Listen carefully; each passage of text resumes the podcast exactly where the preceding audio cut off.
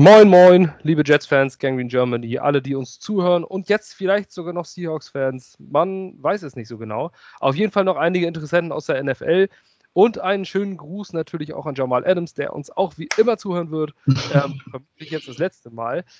Es hat geknallt. Jamal Adams, äh, Jamal Adams ist weg. Ähm, Felix, wir haben uns, glaube ich, vor einem Monat darüber unterhalten.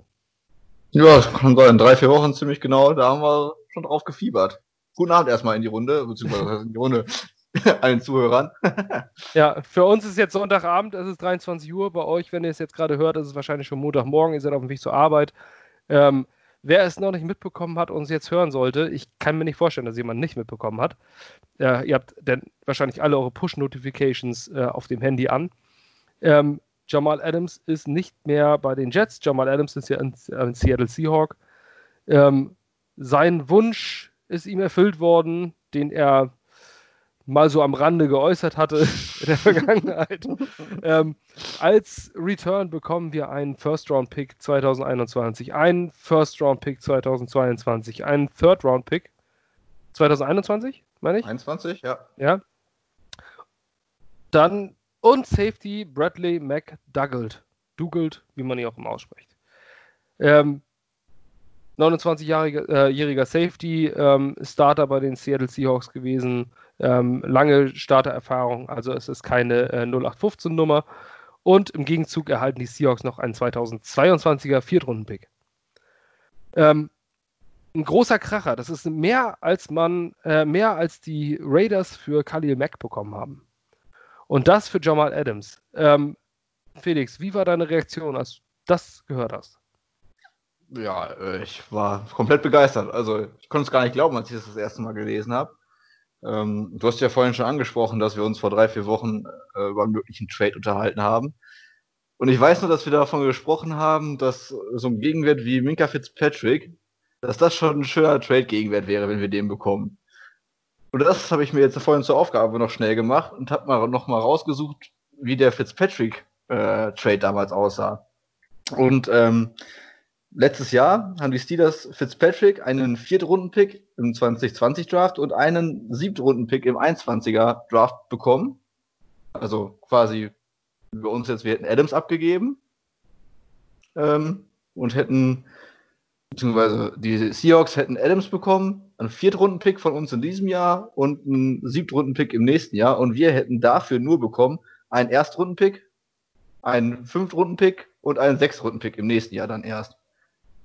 Weil das war der Gegenwert, den die Dolphins für Fitzpatrick bekommen haben. Allein daran sieht man ja schon, was das für ein unglaublich guter Deal war, ähm, den wir da eingefädelt haben, beziehungsweise der eingefädelt worden ist. Zwei First-Round-Picks, das konnte ich gar nicht glauben. Plus dann wirklich noch ein Spieler, der auch positionsgetreu Adams, ja, was heißt ersetzen, aber die Lücke erstmal füllen soll. Also ich war komplett begeistert. Ähm, ja, also ich muss, ich habe äh, erstmal habe ich drauf geguckt und war relativ äh, kühl. Also ich muss sagen, bei, bei vielen Signings ähm, oder wenn solche Breaking News kommen, dann denkt man natürlich, was ist denn da passiert? Dass Jamal Adams getradet wird, diese Breaking News, die haben mich sowas von überhaupt gar nicht überrascht. Dass, äh, ich meine, die Spatzen haben sie ja nicht nur von den Dächern gepfiffen, sondern äh, die saßen da schon direkt im Zimmer. Das war einem ja relativ klar, dass das passiert. Auf dem Wert habe ich erstmal gedacht, das muss ja irgendwie Fake News sein. Also erst beim ersten habe ich gedacht, ja, komm, Quatsch, das ist doch irgendwie wieder jetzt hier. Ich habe wirklich gecheckt beim, wenn man, wenn man Screenshots bekommt, so von Tweets oder wenn man Tweets sieht, ähm, dann ist es ja in der letzten Zeit, gerade in der Zeit der Fake News, immer, viele ersetzen ja den Namen und das Bild durch Adam Schefter oder sowas und dann ist aber der Ad-Name anders.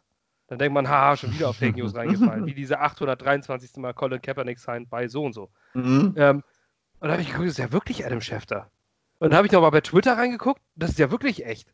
Also ich bin wirklich vom Glauben abgefallen. Ähm, der Preis ist wahnsinnig gut. Also wirklich wahnsinnig gut. Ähm, schon bei, den, bei Kali Mack hat man gedacht, um Gottes Willen, die Raiders, was können die denn mit diesen Picks alles machen? Und äh, jetzt haben wir diese Picks auch bekommen. Ähm, es ist extrem teuer für Jamal Adams. Ähm, ein Upgrade für die Seahawks ist Jamal Adams natürlich in jedem Fall auch wenn McDougald ein guter Safety ist. Ähm, ich kann es aus Seahawks Sicht verstehen, muss ich sagen. aber ich kann nicht verstehen, wie man so viel dafür bezahlen kann. Ähm, weil die Seahawks haben keinen Pass Rush. Ähm, und in meinen Augen sollte man so viel nur bezahlen, wenn dieser Safety, jetzt in dem Fall Jamal Adams, wirklich das einzige Missing Piece in diesem kompletten Roster ist. Und das sehe ich da nicht so ganz. Ich, das sehe ich in Safety generell nicht. Also von der Position Nein. alleine her. Natürlich hat dann Troy Polamalu damals den absoluten Unterschied gemacht oder auch ein Ed Reed. Ähm, aber okay, die Seahawks sollen gleich nochmal Thema sein, aber ähm, ich bin, bin, war absolut geflasht von diesem Preis. Trotzdem konnte ich mich nicht so richtig freuen. Das lag daran, weil man ja auch schließlich den Verlust eines Generational Safeties, eines des vermutlich talentiertesten Spielers, ähm, zumindest der in den Top 10 der talentiertesten Spieler mitspielen, die jemals bei den Jets gespielt haben, ähm, verliert. Deswegen ähm, tut das auch ein Stückchen weh, obwohl ich mich darauf vorbereiten konnte. Ähm, wir werden ihn vermissen. Machen wir uns auch nichts vor. Das macht dieses Team dieses Jahr ein Stück schwächer. Ähm, aber ich weiß nicht, ob es das viel schwächer macht. Denn ich glaube, das hatte, ähm, ich meine, das hat Michael Nann ja gesagt in einem Podcast. Wir waren mit Jamal Adams ein 6-7-Win-Team und sind auch ohne Jamal Adams ein 6-7-Win-Team. Und das würde ich so unterschreiben. Ähm, es ist insgesamt einfach ein absoluter Win für die Jets in meinen Augen. Insgesamt. Von, von der Trade Compensation, die Wahnsinn ist, also ich meine, Erstrunden, Erstrunden, Drittrunden-Pick, den Viertrunden-Pick, okay, davon haben wir dieses Jahr drei, da kannst du einen von abgeben, ist ja nicht so wild. Aber jetzt haben wir so viele Picks, äh, da kannst du so viel mit machen. Du kannst damit traden, du kannst damit äh, Spieler picken, Wahnsinn. Und vor allem das Geld noch dazu, das ist ja der nächste Faktor. Jamal Adams das muss man sich jetzt mal auch ausmalen. Joe Douglas hat auch da auch ein geniales Ding geschlagen. Er hat gewartet und jetzt in dem Moment sind 175 Millionen, also nächstes Jahr wird das Salary Cap deutlich geringer, eventuell 40 Millionen in etwa. Ähm, und nächstes Jahr hätte Jamal Adams fast 10 Millionen gegen Salary Cap gekostet, weil er in der Fifth Year Option wäre. Durch den Trade werden diese fast 10 Millionen komplett freigemacht. Das heißt, dass wir 2021 nicht einfach nur einen First-Round-Pick mehr haben, sondern auch noch 10 Millionen Cap-Space gewonnen haben. Zusätzlicher Win, den eigentlich kaum jemand auf dem Zettel hat. Absolut großartig. Also ich weiß nicht, ähm, ob man Joe Douglas dafür schon eine Statue bauen sollte. Das muss sich ja schließlich erstmal auszahlen, dass das Ganze auch hinhaut ähm, und dass die Picks auch sitzen. Aber ich finde es absolut großartig. Ja, vor allem vor dem Hintergrund, dass ja überall bekannt war, dass Adams weg will. Also Yannick Ngakwe, also als Traum erstmal, um den schon mal, um den Namen schon einmal hier jetzt unterzubringen, der möchte auch aus Jacksonville weg, spielt auf einer Position, die eine Premium-Position quasi in der NFL ist, also auf einer wichtigeren Position. Und Jacksonville hat es bisher nicht geschafft, überhaupt einen First-Round-Pick für ihn zu generieren. Muss man jetzt Was, auch mal so sehen. Klar, hängen wir uns sicher mit der Vertragssituation zusammen, aber ähm, aber Jacksonville handelt da auch nicht so clever, weil äh, das hättest, den hättest du vor dieser Paid, äh, Payday Deadline ähm, traden müssen, weil jetzt sinkt sein, ähm, seit dem 15. Juli, darf man ja mit Franchise getagten Spielern nicht mehr verhandeln über einen Long-Term-Contract, sondern erst nach Ablauf der nächsten Saison. Yannick Ngakwe wurde das ähm, Franchise-Tag angeheftet und er kann erst verhandeln, wenn die Saison vorbei ist. So, vorher vor dem 15. Juli hätte man mit Sicherheit mehr für einen Ngakwe ausgegeben, weil man dann ihm quasi gleich einen Long-Term-Contract hinlegen könnte und sagen, du bist die nächsten vier Jahre unter Vertrag, kriegst 23 Millionen im Jahr, hier, zack. Hier hast du das Ding. Jetzt muss er zu einem Team getradet werden, das nur diesen einen Jahresvertrag bekommt und erst nach der Saison mit ihm verhandeln kann. Das heißt eine große Ungewissheit, also sinkt auch der Preis. Weil das ja. könnte ja auch, wie bei den Seahawks, als sie Clowney getradet haben, könnte ja auch nur so ein One-Year-Rental sein. Ähm, mal kurz, bis mal kurz bei uns und dann schauen wir weiter. Ist ein großes Risiko. Gerade wenn man sich jetzt, ja, äh, ja jetzt Jadavian Clowney, der leistet ja gerade einen Bärendienst für einen Gakwe, indem er äh, die Scheiße einfach aussitzt. ist immer sehr riskant. Ähm,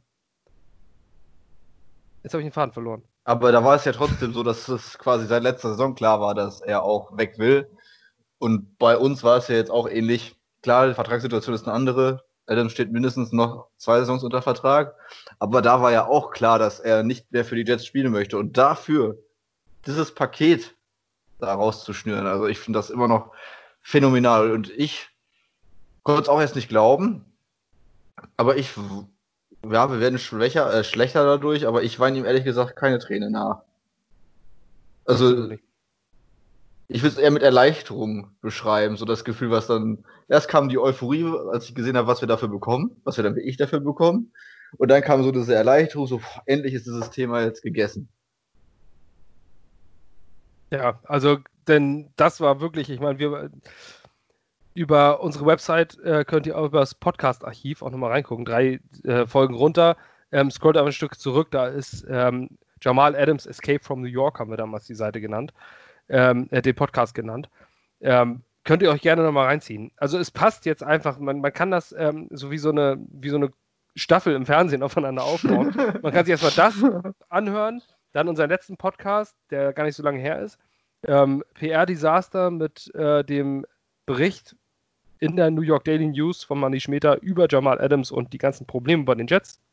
Und jetzt dieses Ding. Also man kann da so eine kleine äh, Serie draus machen. Vielleicht fassen wir das irgendwann nochmal zusammen. Ähm, jetzt ist er weg. Also das ähm, alleine schon, ne, nicht unabhängig von seinem Talent. Ähm, wir haben einen Spieler, der auch so talentiert ist, mit CJ Mosley zum Beispiel im Team. Ähm, oder ein Le'Veon Bell. So eine hochtalentierten Spieler, ähm, die sind bei uns kaum Thema. Nur wenn es um Sportliche geht. Und Jamal Adams war immer nur Thema, wenn es jetzt auch nicht ums Sportliche ging. Also der hat, ist einfach zu übermäßig präsent, ähm, dass man darüber wirklich froh sein kann, dass jetzt vielleicht ein bisschen Ruhe herrscht. Und was du nochmal gesagt hast mit dieser Kompensation, ich finde es von Joe Douglas unfassbar clever gemacht, wie das Ganze lief. Ähm, diese Ruhe zu bewahren von der Trade Deadline letztes Jahr, wo er ähm, unzufrieden war, weil Joe Douglas einen Anruf angenommen hat. Das eine total lächerliche Geschichte ist. Und danach wollte er nicht mehr mit dem Coach und nicht mehr mit dem General Manager reden. Und da haben wir uns damals schon drüber ausgelassen. Wo auch die Frage ist jetzt so im Nachhinein, ob das wirklich überhaupt so war oder ob das von Adams Seite so gestreut war, dass da sowas stattgefunden hat. Würde ich inzwischen auch nicht mehr ausschließen. Also ich glaube, dass, da dass da aus Dallas irgendwas an Adams herangetragen worden ist. Das kann ich mir vorstellen. Adam, ja. Damals also, war es ja Michael Irvin. Michael Irvin war ja, ja derjenige, der da äh, die, die News von angeblichen Trade-Gesprächen gestreut hat, der für den NFL Network arbeitet. Wir wissen alle, Michael Irvin war ein Career Cowboy. Ähm, das war so ein bisschen intrigant, kann ich mir vorstellen, aber die ganze NFL ist ja ziemlich intrigant. Deswegen würde mich das als auch nicht, äh, auch nicht wirklich wundern. Ja. Äh, da fing es an und dann hast du schon gemerkt, dass das Kind eigentlich noch nicht im Brunnen gefallen ist, aber am Rand sitzt und äh, nur den letzten äh, Schubser noch braucht. Das war uns eigentlich alles klar, äh, allen klar jeder, der unsere Podcasts gehört hat, weiß das, dass es äh, in diese Richtung ging. Ähm, und Joe Douglas hat es ausgesessen. Er hat ihm nicht das für den fetten Vertrag angeboten, weil er sich vermutlich auch gedacht hat, hm, bis zum Salary Cap nächstes Jahr, das könnte eng werden. Ähm, was auch immer für eine Motivation dahinter steckt, ich finde, ähm, er hat absolute Professionalität bewiesen und das als ähm, First-Time General Manager, der das erste Mal in dieser, äh, in dieser Lage ist, zu sagen, okay, den lasse ich jetzt erstmal am langen Arm zappeln. Äh, soll er sabbeln und machen und News bringen, was er, tu, äh, was er möchte.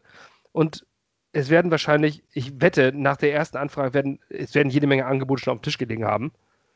Hat er einfach nur gesagt, reicht mir nicht. Reicht mir nicht, reicht mir nicht, reicht mir nicht. Jetzt hat er Adams dann so insgeheim erlaubt, du, von mir aus frag doch selber nach. Ist nicht öffentlich geworden. Aber ich gehe davon aus, dass es so lief und dann wird nochmal äh, gefragt worden sein bei den ganzen Teams. Seattle, äh, San Francisco soll auch sehr interessiert gewesen sein. Ähm, und San Francisco und Seattle spielen schließlich in einer Division und die sind auch relativ nah aneinander, wenn es um Playoff Contention geht. Ähm, ja, und dann hat Seattle overpaid. Aber die neigen ja ohnehin zu Blockbuster Trades. Percy Harvin damals. Ähm, die gehen ja ein bisschen in die Richtung. In der ersten Runde picken die ja auch nicht so besonders gut. Ich denke nur, Rashad Penny zum Beispiel war ein First-Round-Pick. Das ist einer der wenigen Running Backs, der so früh gepickt wurde, der wirklich ein richtiger Bast ist. Ja, aber so wirklich richtiger Bast. Ähm, und na gut, kann immer mal passieren. Ähm, die Obwohl das bei Running Backs wirklich schon sehr selten ist. Ja. Vor allem, wenn man sich überlegt, wie die Seahawks spielen dass da ein Chris Carson, ich glaube, der war 6 oder 7 Runden Pick. Ja. Alles in Grund und Boden läuft. Also. Ja, gut Boden, aber schon halt, ne? Also frühe, frühe Running Back Picks sind in der Regel eigentlich auch äh, oft Rushing Yards Leader oder unter den Top 5 dabei ja. und sowas. Ähm, also wenn man sich die, die 20 besten oder meisten Rush Yards anguckt, dann sind das alles irgendwelche frühen Picks. Äh, da ist sowas selten, dass so ein Kamara in der vierten Runde oder sowas mal einschlägt. Ähm, ganz, ganz selten mal undrafted. Also Lindsay war jetzt eine Ausnahme, aber normalerweise hast du die frühen Picks sind eigentlich immer oben in den Rush Yards Leadern. Aber gut, darauf wollen wir jetzt gar nicht hin, sondern, nee. ähm, sondern äh, die Seahawks haben dann, äh, haben dann wahrscheinlich, wahrscheinlich, ich gehe mal davon aus, dass sie einfach noch was drauflegen mussten. Dass es so eine Verhandlung war, zu sagen, machen wir nicht. Die wollten ihn unbedingt um jeden Preis, weil sie wahrscheinlich da den Missing Piece sehen, um jetzt den Super Bowl Run zu machen. Ähm, und jetzt haben sie es, ja, sie haben es gemacht. Sie kriegen damit natürlich auch gleich nicht nur den besten Safety der Liga, sondern dazu auch noch einen Pass Rusher. Das ist natürlich auch nicht so unter, zu unterschätzen. Wenn sie ihn wissen, richtig einzusetzen, muss man auch ehrlich sagen. Ganz genau. Das ist, das ist auf jeden Fall entscheidend. Denn Greg Williams wusste das. Und wir hoffen, dass es, ich weiß gar nicht, wer ein Seattle Defense Coordinator ist. Weiß ich gerade auch nicht. Aber, ähm, aber Pete Carroll ist ja auch jemand, ähm, der da der viel in der Defensive macht. Ähm, war auch mal ein Jet, Pete Carroll. Aber ich glaube, das hängt jetzt damit nicht mehr zusammen. naja, Ey, auf jeden Fall. Die schon ihren Plan haben, wenn die so viel dafür ausgeben. ich denke auch. Auf jeden Fall geben die natürlich einiges auf. Und ähm, ich kann sie aber schwer als Sieger sehen. Ich kann auch, äh, aber ich sehe sie auch nicht als Verlierer des Seahawks, weil sie immerhin einen der talentiertesten Spieler dieser gesamten Liga bekommen. Also ESPN habe ich vorhin gelesen, hat diesen Trade gerankt. Ähm, die Jet-Seite wurde mit B plus gerankt. Ich weiß jetzt ehrlich gesagt nicht, was man hätte noch viel besser machen sollen. Um A zu bekommen. Also jetzt, keine Ahnung. Und äh, Seahawks sind C plus gewertet worden. Also wer da bevorteilt ist, sieht zumindest auch ESPN ähnlich, wie zumindest ich es sehe. Ich weiß nicht, wie du es siehst, aber anscheinend ja auch ähnlich. Ja, also für mich, für mich sind die Jets eindeutig Sieger des Trades, was aber nicht bedeutet, äh, dass die Seahawks ähm, Verlierer des Trades sind. Ja, ähm, ist nicht so ein äh, David Johnson Hopkins Trade. Es ist kein, es ist kein Straßenraub, wie es oder, oder, ein, oder ein klassischer Straßenraub, wie es die Seahawks mit den Bears damals gemacht haben für Trubisky.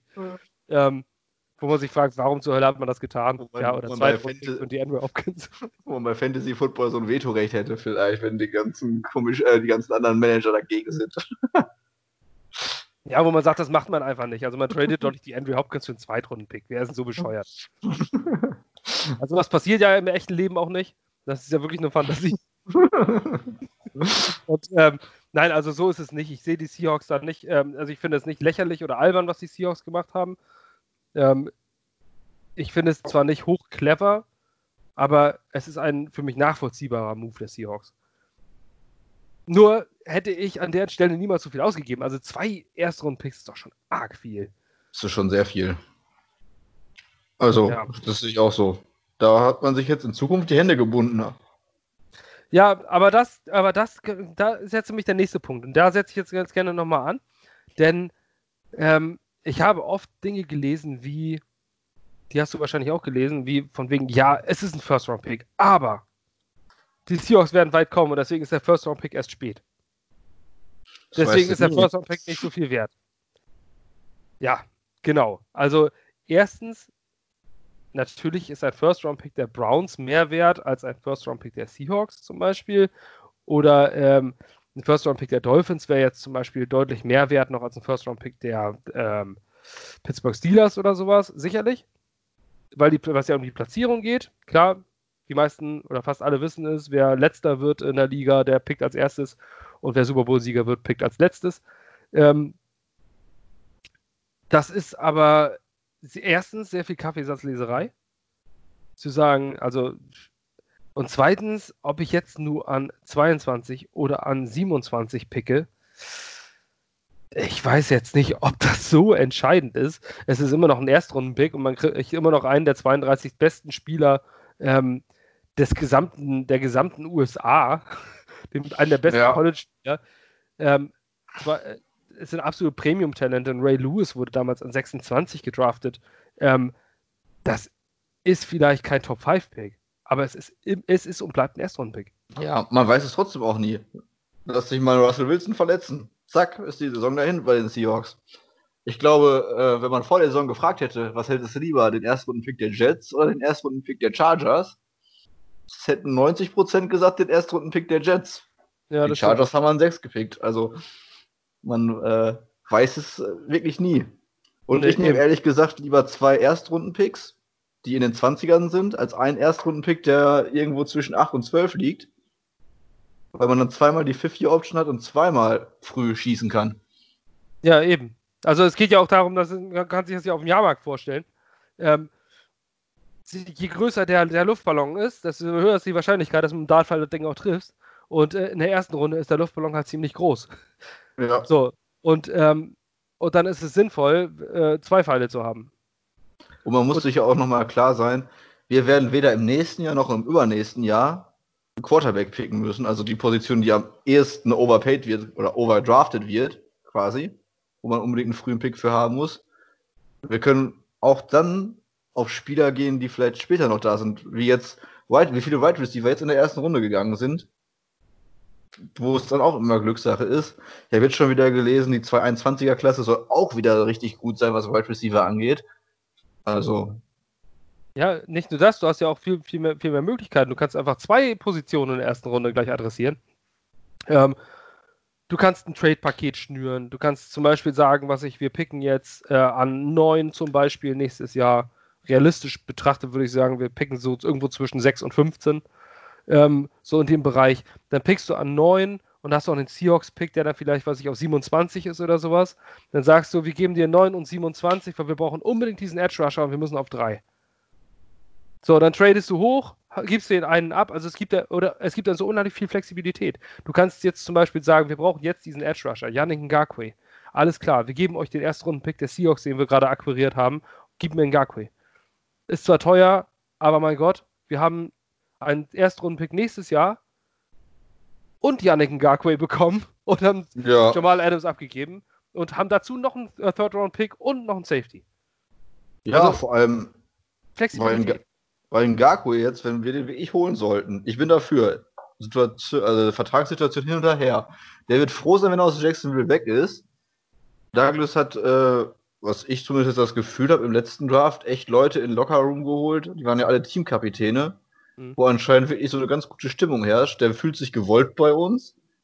Keine Ahnung, was dem überhaupt nächstes Jahr angeboten werden kann, welche Teams da überhaupt Capspace hätten, um ihm was anzubieten mit Corona dass wir den auch nächstes Jahr dann verpflichten könnten, weil wir mit Sicherheit einer der Teams sein werden, die relativ viel Capspace haben werden. Ja, ja, jetzt zusätzlich noch mit Adams raus.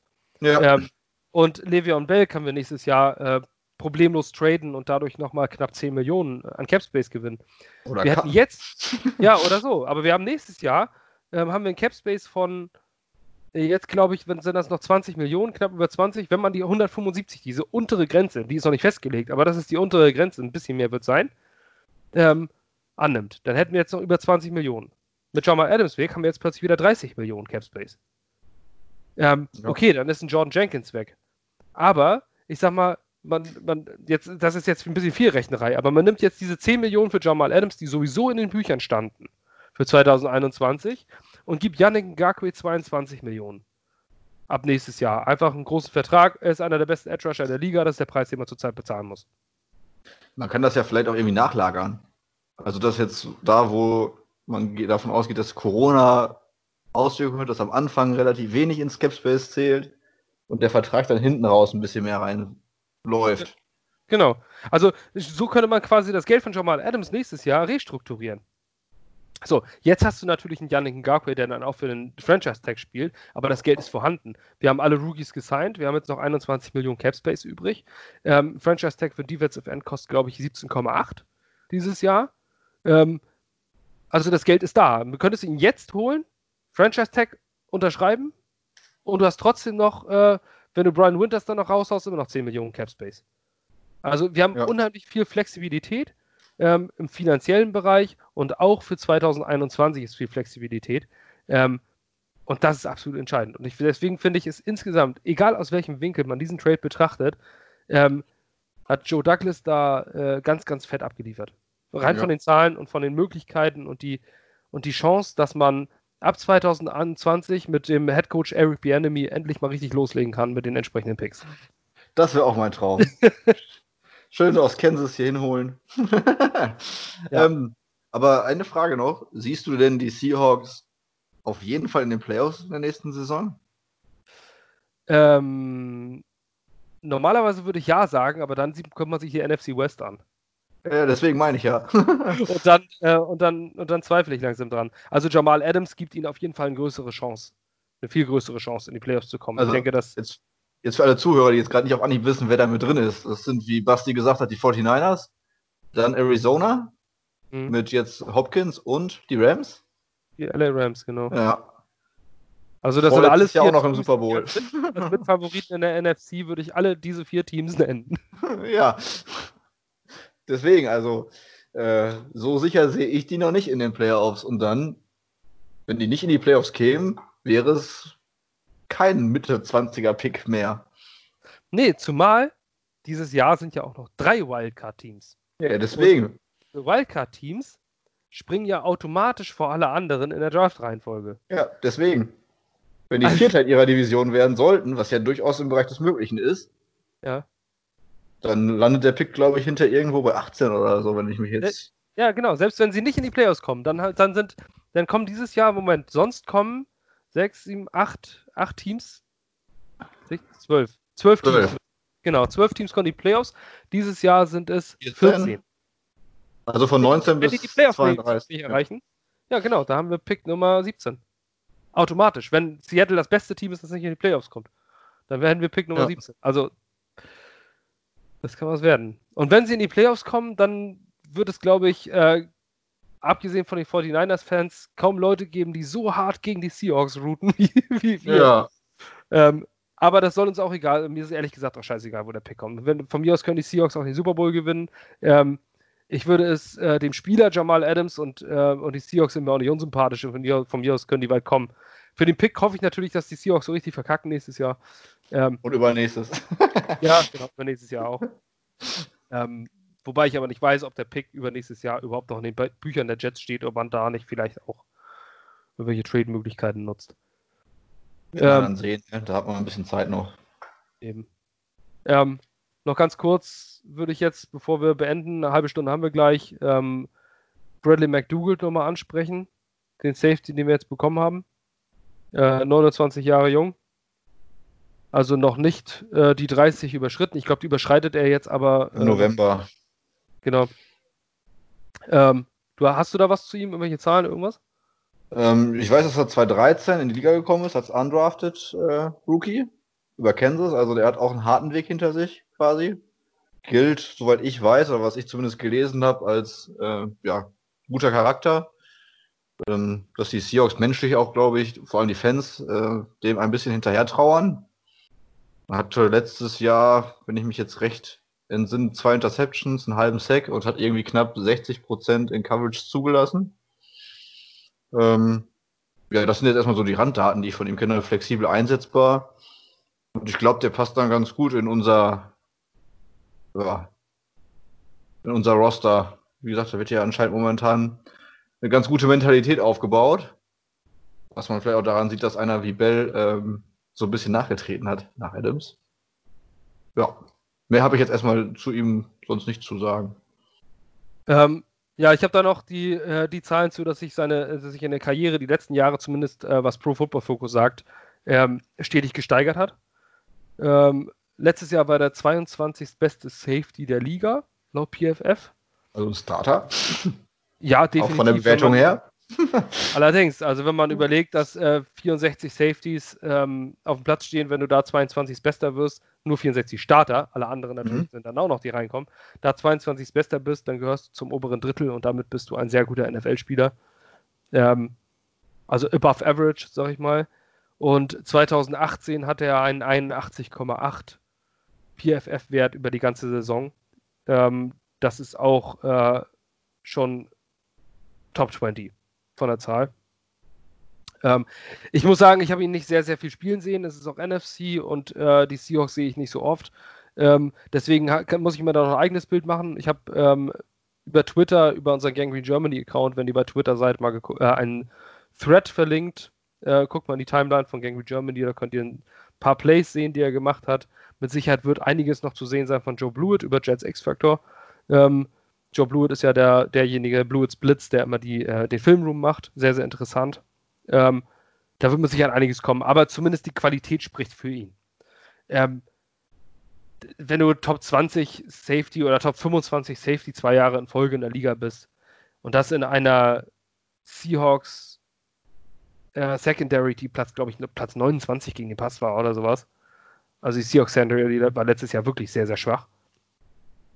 Ähm, wenn du da dann das Shining Light bist, ja, ja, warum nicht, ne? Und dann neben Marcus May, also ich, Bradley McDoodle soll sehr, soll eigentlich Free Safety auf dem Papier sein, also er ist ein bisschen ähm, eher der, eher der Coverage-Guy, also soll, soll aber auch relativ viel Richtung, äh, Richtung Line of Scrimmage gehen. Ich muss mich dann nochmal bei, bei Seahawks-Fans nochmal rückvergewissern, was der so kann.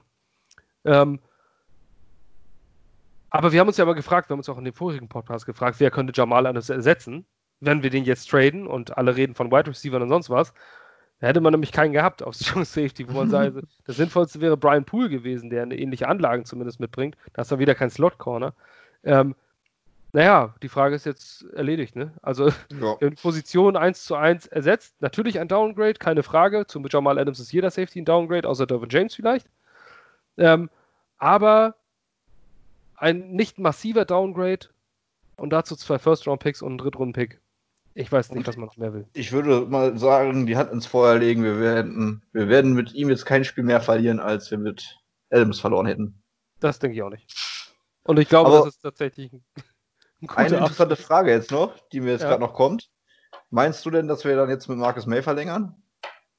Ich hoffe es. Ich hoffe es. Also ich halte Marcus May für einen der größten, äh, einen der underrated Player, äh, die die Jets haben. Ja, weil er halt wahrscheinlich auch immer im Schatten von äh, Adam stand.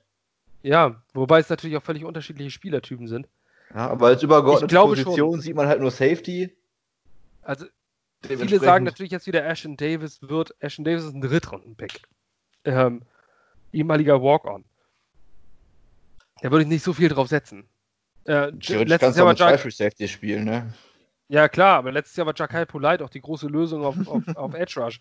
Also, ähm, man muss abwarten, deswegen würde ich noch nichts auf einen Drittrunden-Rookie setzen. Kann man einfach nicht. Das ist einfach, äh, das ist nur viel zu viel Glaskugel. Ich glaube, dass wir mit Marcus May auf jeden Fall verlängern, wer Greg Williams 2021 auch noch unser Defensive Coordinator ist. Weil für eine Greg Williams Defense eine der wichtigsten Positionen der Single High Safety ist. Ähm, und wenn Greg Williams das Sagen hat, dann gehe ich davon aus, dass für einen Greg Williams auch ein Marcus May von der Wertigkeit der Position über einem Jamal Adams steht. Deswegen glaube ich, dieser gute Free Safety ist extrem viel wert für die Greg Williams Defense und davon hängt es ab. Ist Greg Williams auch Coach? Hundertprozentig. Wenn Greg Williams kein ähm, Coach der Jets mehr ist 2021, ähm, dann kommt es auf die Finanzen an. Ja. Gut. das hat mich gerade auch interessiert. ich glaube, ich glaub, wir haben es. Ähm, Würde ich auch sagen. Gut, äh, das ist unsere Reaktion. Ihr könnt uns ja gerne was drunter schreiben. Ähm, schreibt es bei Facebook, schreibt uns äh, über die Website. Kontaktseite ist mittlerweile schon online. Ähm, nach und nach findet ihr auch die Redaktion, alle einzelnen ähm, Redaktionsmitglieder auf der Seite. Ähm, die News kriegt ihr regelmäßig über die Startseite. Wir bleiben aber trotzdem bei Facebook, Instagram, Twitter etc. so wie gewohnt für euch da.